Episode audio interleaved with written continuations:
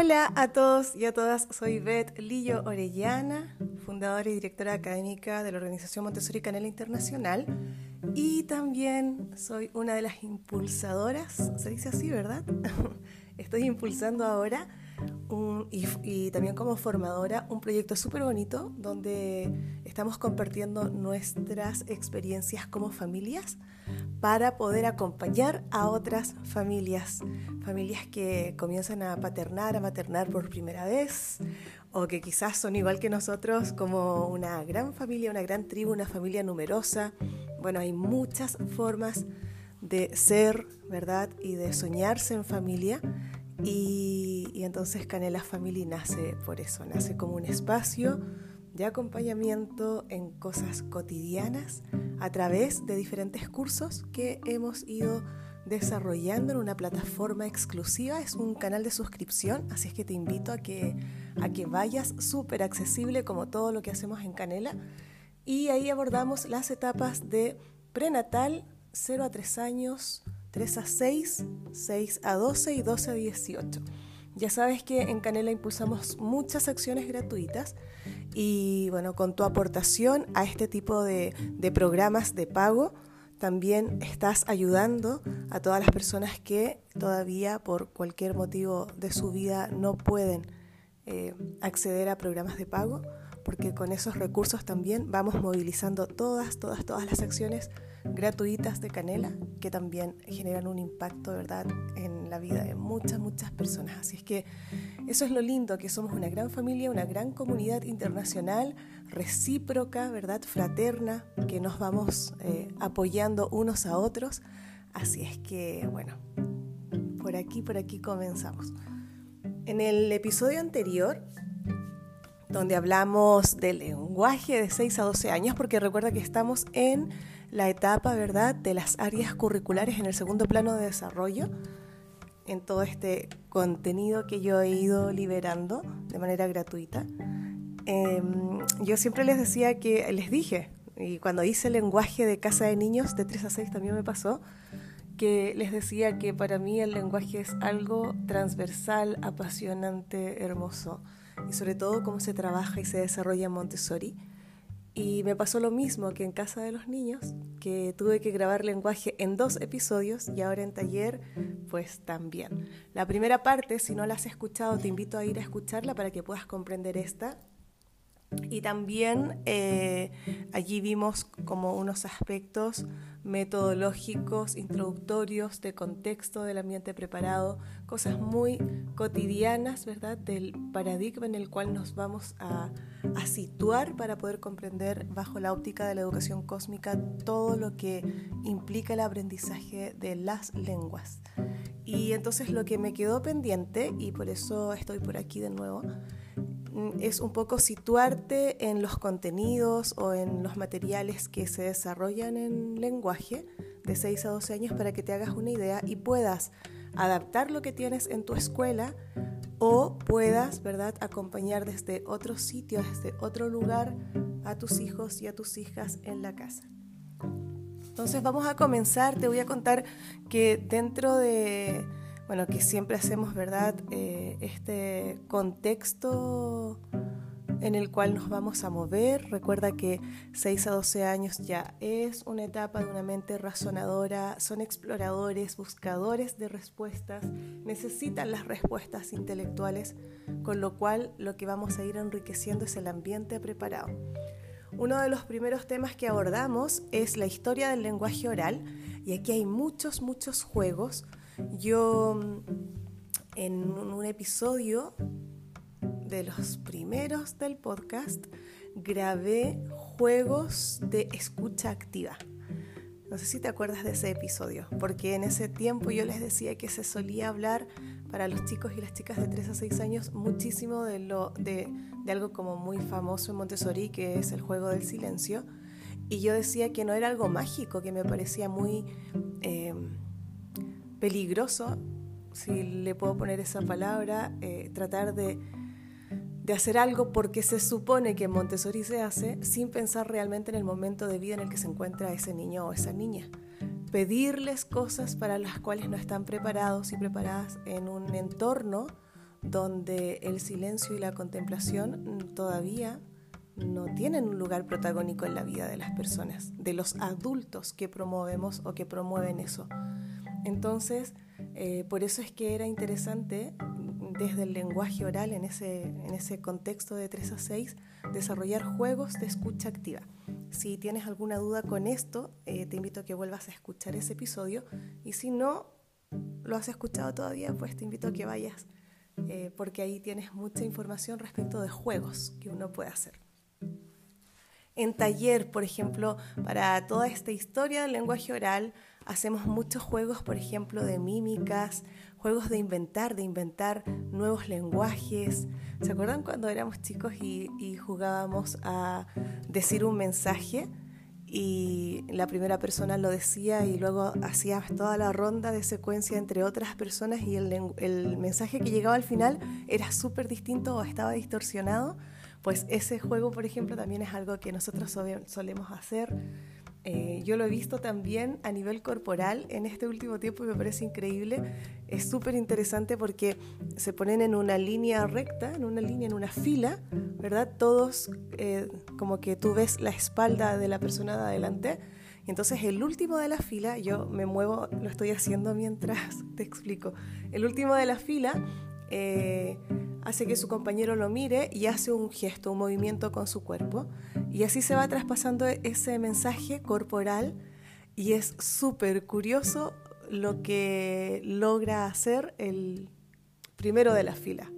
Cuando contrastan el mensaje que se inició con el que le llegó, eh, se ven muchísimos matices. Entonces es muy interesante esto porque finalmente el lenguaje oral sí que le ha permitido al ser humano, y, es una de nuestras principales formas de comunicación, sí que le ha permitido al ser humano llegar, ¿verdad?, a muchos lugares. Sin embargo, también los niños y las niñas con estos juegos van tomando conciencia de lo que significa la comunicación, de cómo va variando, de cómo también pasa a ser subjetivo, eh, qué pasa con los rumores, qué pasa con, con cuando, incluso cuando el otro me está contando algo y yo en mi mente inmediatamente termino de completar esa historia con mi propia fantasía, con mi propio relato, alejándome de la realidad de lo que el otro me quería decir. Entonces es súper interesante hacer distintos tipos de juegos respecto del lenguaje oral. De a poco empezamos a llegar entonces a esa necesidad del ser humano por dejar plasmada una forma de comunicación eh, todavía interpretativa, absolutamente. Entonces aquí vienen muchos mensajes eh, sin letras, mensajes a través de dibujos. ¿Se acuerdan de la escritura pictográfica, por ejemplo, o los jeroglifos? Hay un camino también muy interesante de trazos que nosotros les vamos mostrando a los niños y a las niñas con cartelones y les hacemos también a ellos hacer distintos tipos de claves, de mensajes escritos, inventarse simbologías, escribirlas sobre barro, escribirlas sobre papeles que hablan. Eh, ¿Se acuerdan esos papeles que uno solía eh, marcar, verdad? Con cera y que luego le pones eh, limón o con una tinta especial que luego ya hace como que sea invisible y luego aparece a la luz. Bueno, tipos de mensajes, vamos jugando muchísimo con esto.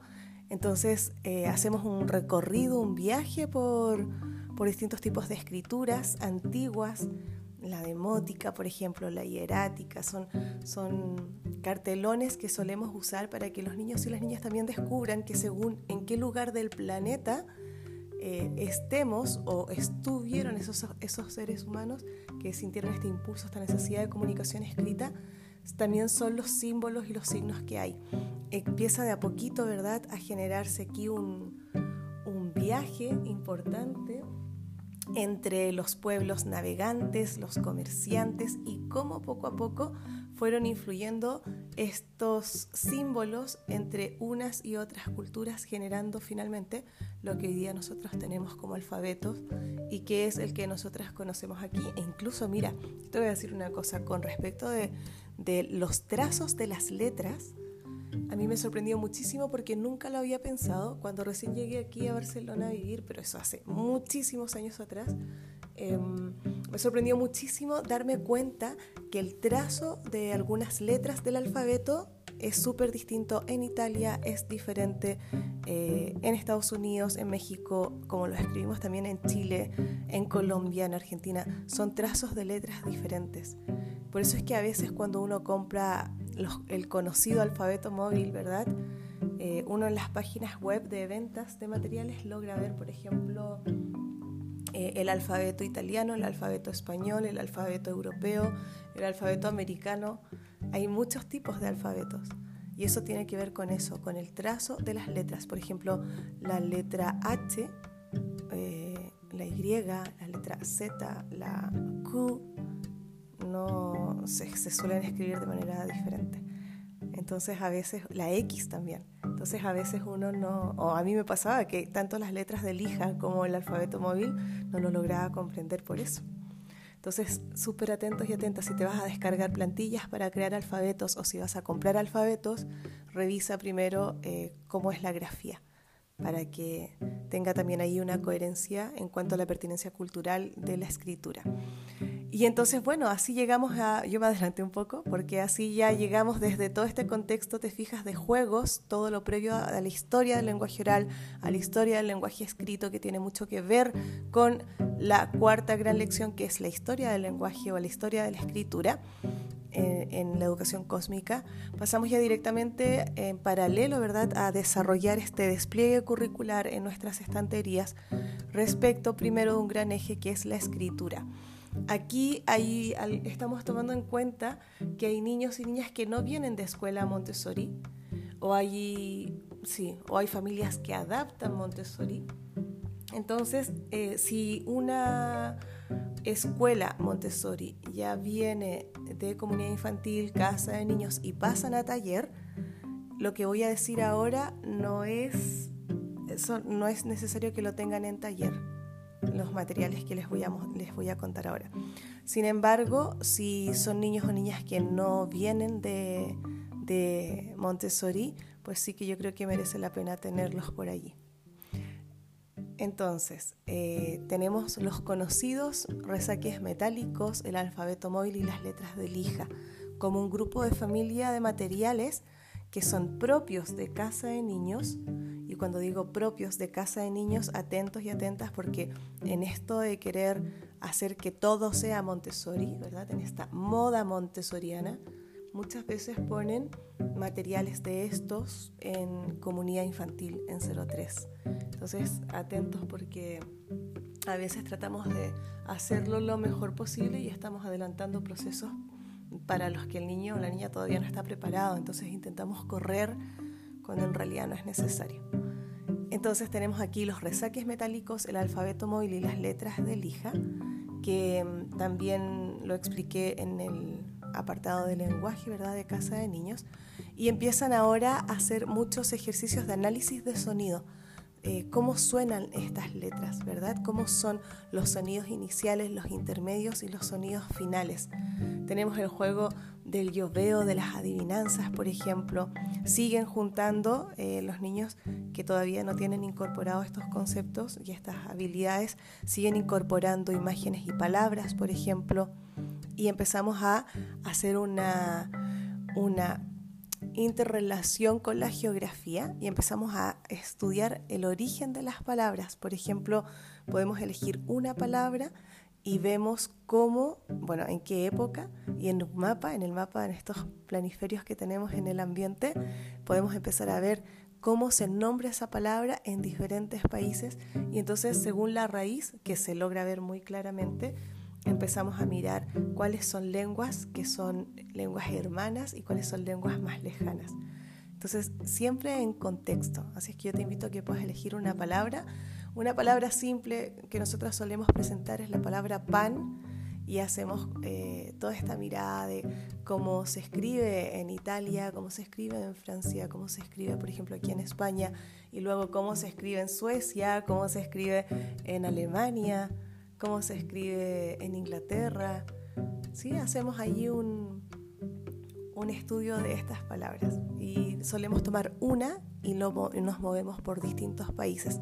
Yo hablo de acá, bueno, esto también se hace en, en América Latina y en Estados Unidos, eh, pero hablo de acá porque es lo que más cercano tengo ahora. Luego ya empezamos a trabajar todo un, área, que esto sí que lo trabajamos mucho también, que tiene que ver con el perfeccionamiento de esos trazos, de esa escritura. Y aquí nosotros sí que retomamos mucho el tema de la caligrafía, pero no con la finalidad rígida, ¿verdad? Quizás que tenemos en mente, sino que, eh, que tenemos en mente porque muchos crecimos, ¿verdad? Con, con esta rigidez de la escritura caligráfica, sino que también entramos allí a, la historia de cómo se escribe, por qué se escribe así y sobre todo a la práctica. Entonces empezamos a escribir en pizarras antes de pasar al papel, súper importante. Los niños en casa de niños como tienen una conexión más sensorial, empiezan a escribir en bandejas con arena. Fíjate muy bien si vas a hacer eso porque si tiene mucha arena no se nota el trazo y si tiene muy poca tampoco. Entonces hay que probarlo antes. Y en las pizarras solemos tener estas pizarras blancas, luego pizarras con una línea, con dos líneas, hasta que ya llegamos a, todo lo que es la escritura en papel. Y esa escritura en papel también, ¿no? Es como primero sin líneas y luego ya tenemos la típica pauta Montessori, que se conoce así. Eh, que, bueno, es, un tipo de, de líneas que están organizadas también por color para también ayudar a visualizar mejor dónde va cada eh, letra y cuáles son las que suben y cuáles son las que bajan. Empezamos también a trabajar y continuamos trabajando fonogramas, listas de palabras, hay pequeñas historias, empezamos a tomar conciencia de las sílabas y por eso es que es tan importante tener en cuenta aquí que nosotros también eh, existen distintos tipos ¿verdad? de de alfabetos móviles, está el alfabeto bicolor. El alfabeto móvil, para que te hagas una idea, es una caja que tiene las letras y estas letras tienen las vocales con un color, las consonantes con otro color. cuando me tocó estar en Gonzaga Redi, allí en Italia, viendo una de las primeras fábricas donde se, donde se diseñó material Montessori, donde ella diseñó material con carpinteros de esa zona, es un pueblito de allá de Italia, tenían los materiales originales y en ese tiempo las consonantes eran de color azul y las vocales, fíjense, que estaban hechas con papel de, cobre, eran, tenían un color cobrizo. Por eso es que el alfabeto móvil en Italia, por ejemplo, las consonantes son azules y las vocales son rojas. Con el paso del tiempo, y yo no, no tengo claridad todavía muy bien por qué se invirtió el color, eh, y en la mayoría de los alfabetos vas a encontrar que las consonantes son rojas y las vocales son azules. Ten en cuenta eso. Entonces ese sería el alfabeto móvil. Y luego viene otra caja que son, que son alfabetos dobles, pero todo el alfabeto completo, consonantes y vocales de un color, y otra caja igual con otro color. ¿sí? Entonces, ¿para qué nos sirve esto? Nos sirve sobre todo, por ejemplo, para poder hacer divisiones silábicas, nos sirve para poder poner énfasis en, todo lo que implica la composición de, las palabras, de cómo se organizan estas palabras. Si yo voy a introducir, por ejemplo, em, descripciones y quiero destacar, eh, ¿te acuerdas que decías los sonidos iniciales, finales y, y, los intermedios? Si quiero destacar el sonido de alguna palabra, pues también lo puedo cambiar. Entonces, o si quiero destacar más adelante, cuando ya empiecen a ver eh, todo lo que tiene que ver con gramática. Si quiero destacar ciertas palabras también lo pueden usar así. Entonces, mm, esa es la finalidad. Se pueden escribir mensajes, eh, así como chateando con un alfabeto. Un, niño puede escribir una pregunta y en vez de responder oralmente, el otro con el otro alfabeto le responde. Entonces sí queda muchísimo, muchísimo juego y hay alfabetos eh, bicolores que son también de mesa, que son unas cajas más chiquititas y que las puedes usar en la mesa, no solo en el suelo como las otras dos cajas. Entonces vienen aquí muchas narraciones, muchas descripciones eh, para poder empezar de a poco a generar toda una conciencia de lo que implica la comunicación oral y escrita. Hay muchas salidas, por ejemplo, eh, cuando los niños hacen salidas, que lo hablaba también yo en botánica, en zoología, les conté de las salidas pedagógicas. es súper importante que los niños puedan interpretar también esa información que tienen allí, ponerse en contacto, escribir cartas, cartas de solicitud, llenar un formulario, eh, poder llevar extender una carta de gratitud por, por esa visita.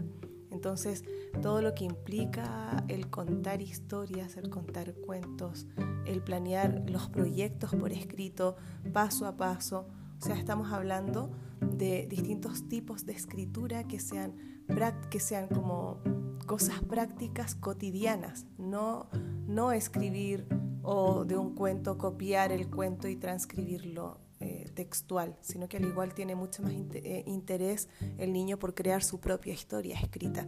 En algunas escuelas Montessori yo he observado que lo que hacen es que les hacen copiar las definiciones de las nomenclaturas a los niños. Entonces ahí hay, que preguntarse, eh, ¿realmente por ser Montessori o por creer que es Montessori, eh, ¿realmente eso lo dijo María Montessori? ¿Qué sentido tiene que un niño o una niña, por ejemplo, eh, en las partes del pez, ¿no? esas definiciones las copie directamente en su libreta? porque lo que nos interesa saber es qué está comprendiendo, cómo puede resignificar esos esos significados ya dados, ¿no? esas definiciones ya dadas. Entonces, eh, Yuli Rivera Río, mi gran maestra, querida compañera, siempre ella me mostraba, ¿no? Y nos mostraba a todas que eso no era necesario, que había que, que abrir camino para que los niños y las niñas realmente se puedan eh, extender en todos los conocimientos, pero desde su propio campo de creatividad. Y luego, lo que se hace con esas nomenclaturas, por ejemplo, es contrastarlo para saber ¿no? qué, es lo que está pasando. Entonces, hay todo un tema de redacción de diferentes, de diferentes eh, temáticas. Mm, empezamos a distinguir de a poco desde ese, desde ese hacer cotidiano la diferencia entre describir, entre narrar.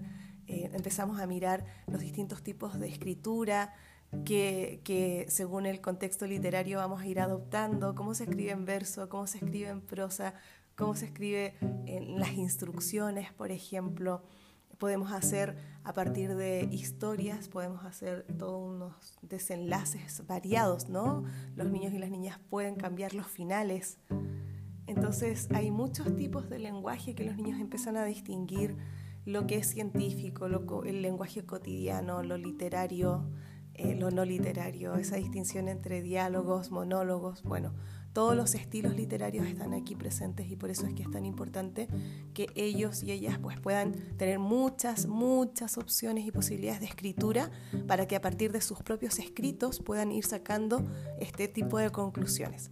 ¿ya? Entonces, eso es súper importante. Hay otro eje importante que es la lectura y ahí pues... Eh, leemos todo lo que se pueda leer, desde los objetos que los niños y las niñas puedan desplazar, los nombres de ellos, eh, hay carteles, ¿verdad? Tenemos eh, unas granjas o unas casitas de muñecas que nos sirven justamente para poder ir leyendo, eh, vamos escribiendo etiquetas y vamos leyendo esas etiquetas. Hay juegos, muchos juegos de lecturas de acciones, de verbos, las nomenclaturas que ya te conté, que hay simples y también clasificadas como las de zoología o las de botánica y empezamos también a tomar conciencia, ¿verdad?, en esta lectura sobre lo que significan los sufijos, los prefijos, todas las familias de palabras, las que son simples, las que son compuestas. Eh, hay mucho también juego alrededor, por ejemplo, de las voces de los animales, de los lugares donde habitan estos animales oficios también y acciones también son, son sets súper interesantes de, de, juego con los niños. Y cuando digo sets me refiero a que son palabras y son imágenes por lo general o son solo palabras en que, por ejemplo, de animales y sus crías, entonces se escribe el animal y cómo se llaman sus crías, eh, o las plantas con sus flores, cuáles corresponden. Entonces hay muchas lecturas de palabras y también hay muchas lecturas de frases. Hay un material súper interesante que se llaman las órdenes, donde los niños van leyendo y también van jugando ¿no? a hacer estas mímicas. Y, y bueno, hay lecturas de libros, por supuesto, que ahí te recomiendo mucho ir a Canela Family porque ahí desarrollé todo un curso de profundización sobre el placer por leer entre los 6 y los 12 años y doy ejemplos súper concretos de cómo podemos llevarlo a la práctica, qué cosas se hacen y cómo se cultiva y se mantiene esta llamita encendida del amor por la lectura. Eh, empezamos también a leer, ¿verdad? Funciones de palabras, como ya de una frase a una oración. Y por supuesto empiezan ya a estar aquí súper latentes las súper famosas y conocidas cajas gramaticales. Otro capítulo importante tiene que ver justamente con la función y el análisis gramatical. Y entonces aquí hay distintos niveles de profundización. Solemos ver la función, ¿verdad?, de, de cada parte de esta estructura gramatical y luego pues también ya nos vamos a desarrollar todo el análisis. Función primero y análisis después. Yo creo que eso es muy importante tenerlo en cuenta. Primero, primero la función. Y entonces aquí viene todo el trabajo con las cajas gramaticales y luego ya empezamos a clasificar estas partes de, la oración. Empezamos ya, digamos, como a desmenuzar cada palabra y saber eh, qué tipo de, a qué tipo de palabras corresponde. ¿sí? Eh, todas las clasificaciones, por ejemplo, de los artículos, los determinados, los indeterminados, bueno, eso también va a depender muchísimo de cada país. Vemos eh, artículo, sustantivo, adjetivo, verbo, adverbio. Bueno, vemos todo, vemos todo, todo, todo con los niños y las niñas. Y luego, pues también ya comenzamos con un capítulo que es de análisis lógico o lo que también nosotros conocemos como análisis sintáctico, donde empezamos ya de a poco a analizar, ¿verdad? Todo lo que implican los tiempos compuestos, todo lo que implica en este análisis gramatical los modos de los verbos, eh, todo lo que tiene que ver, bueno, es que son clasificaciones muy largas, ¿eh? todas las clasificaciones del adverbio y en este análisis lógico o sintáctico, pues también ya nos vamos directamente a los tipos de oraciones, a todos los tipos de oraciones que, que existen, llegando por supuesto al análisis morfosintáctico del lenguaje, que eso es algo que, que bueno, que a veces se hace muy abstracto, pero nosotros tenemos unos tableros con unas flechas de preguntas y respuestas que van ayudando muchísimo a generar cada vez más comprensión sobre este tema. Y el análisis de la cláusula también es otro, otro eje, digamos, donde también vamos viendo diferentes grados de subordinación. Empezamos a, darnos cuenta de cuáles son las oraciones principales, las incidentales, las coordinadas, bueno, todo, todo esto que que es propio, digamos, de, bueno, de abrir otros campos de pensamiento. Yo creo que eso es súper importante porque muchas veces uno dice, ya, pero ¿y para qué me sirve todo esto de los análisis? Eh, bueno, tanto esto como todo el lenguaje, por ejemplo, de, de, los elementos de la química, como ese lenguaje de los algoritmos, de, de las áreas, de los perímetros, bueno, son formas que nos permiten ampliar nuestra manera de pensar, nuestro pensamiento, nos ayudan a mirar desde diferentes perspectivas, desde diferentes lugares, cada cosa que vamos eh, viviendo en nuestra vida cotidiana. Muchas veces no es que vayamos a hacer un análisis morfosintáctico eh, al ir a comprar al mercado, ¿no? Es como difícil de, entenderlo desde allí, pero sí que le decimos nosotros a los niños y a las niñas que nos vamos a sumergir en la comprensión de, de otro tipo ¿no? de estructuras, vamos a mirarlo desde otra óptica. Y eso yo creo que es algo súper importante, el poder generar ese espacio para que los niños y las niñas también tengan eh, esa opción, esa opción de, de conocer su lengua, de conocer otras lenguas. Acuérdense que tiene una mente analítica, entonces esa mente de, análisis es la que los niños y las niñas necesitan eh, desarrollar y para eso pues tiene que haber un espacio que acoja todas esas inquietudes. Todo lo que yo he nombrado es a través de materiales concretos.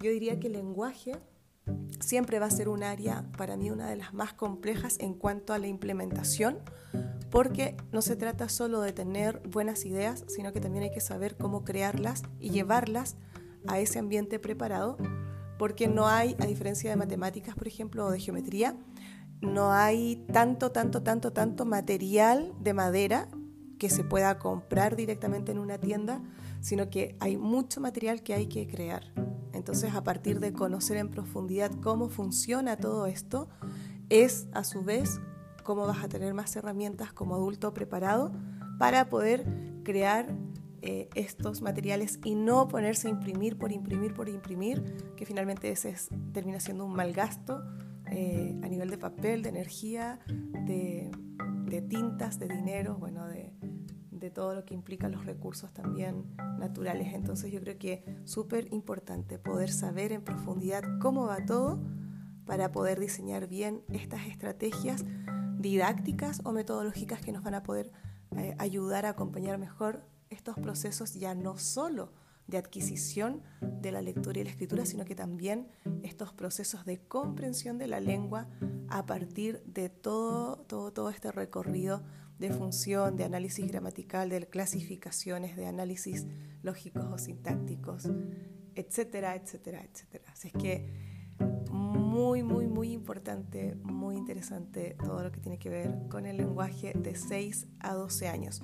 Por eso nosotros en la formación de guías Montessori, en la organización Montessori Canela Internacional, siempre estamos apoyando a todas las compañeras de 6 a 12 años que se forman con nosotras para que tengan acceso no solo al conocimiento, sino que también a, bueno, a varias plantillas que les permitan luego implementar ¿verdad? en sus entornos o adaptar a sus entornos cotidianos socioeducativos, ya sea escuela o familia, eh, todos estos conceptos, toda esta forma de aproximar el lenguaje, la comprensión del lenguaje, la profundización de las estructuras de estos lenguajes a los niños y a las niñas de las escuelas. Simplemente acabar de decir que el lenguaje también eh, se entiende como el lenguaje corporal, el lenguaje musical, el lenguaje de otras lenguas, el lenguaje corporal. Así es que todo eso al unísono danzando en este espacio, en esta área curricular que acaba también siendo un área transversal de la educación Montessori. Soy Beth Lillo Orellana, muchísimas gracias por haberme escuchado y espero verte en Canela Family o también en nuestros programas de formación de Montessori Canela Internacional. Vamos a continuar con otros episodios de áreas curriculares para ya empezar a acabar la etapa de 6 a 12. Nos falta abordar matemáticas y geometría. Con esas dos ya cerramos todo el segundo plano de desarrollo. Muchísimas gracias por estar aquí, muchísimas gracias por escucharme, por compartir con todas las personas que tú quieras el enlace de este episodio del podcast Montessori Social. Y bueno, nos vamos a ver en otro episodio. Un abrazo grande, que estés súper bien.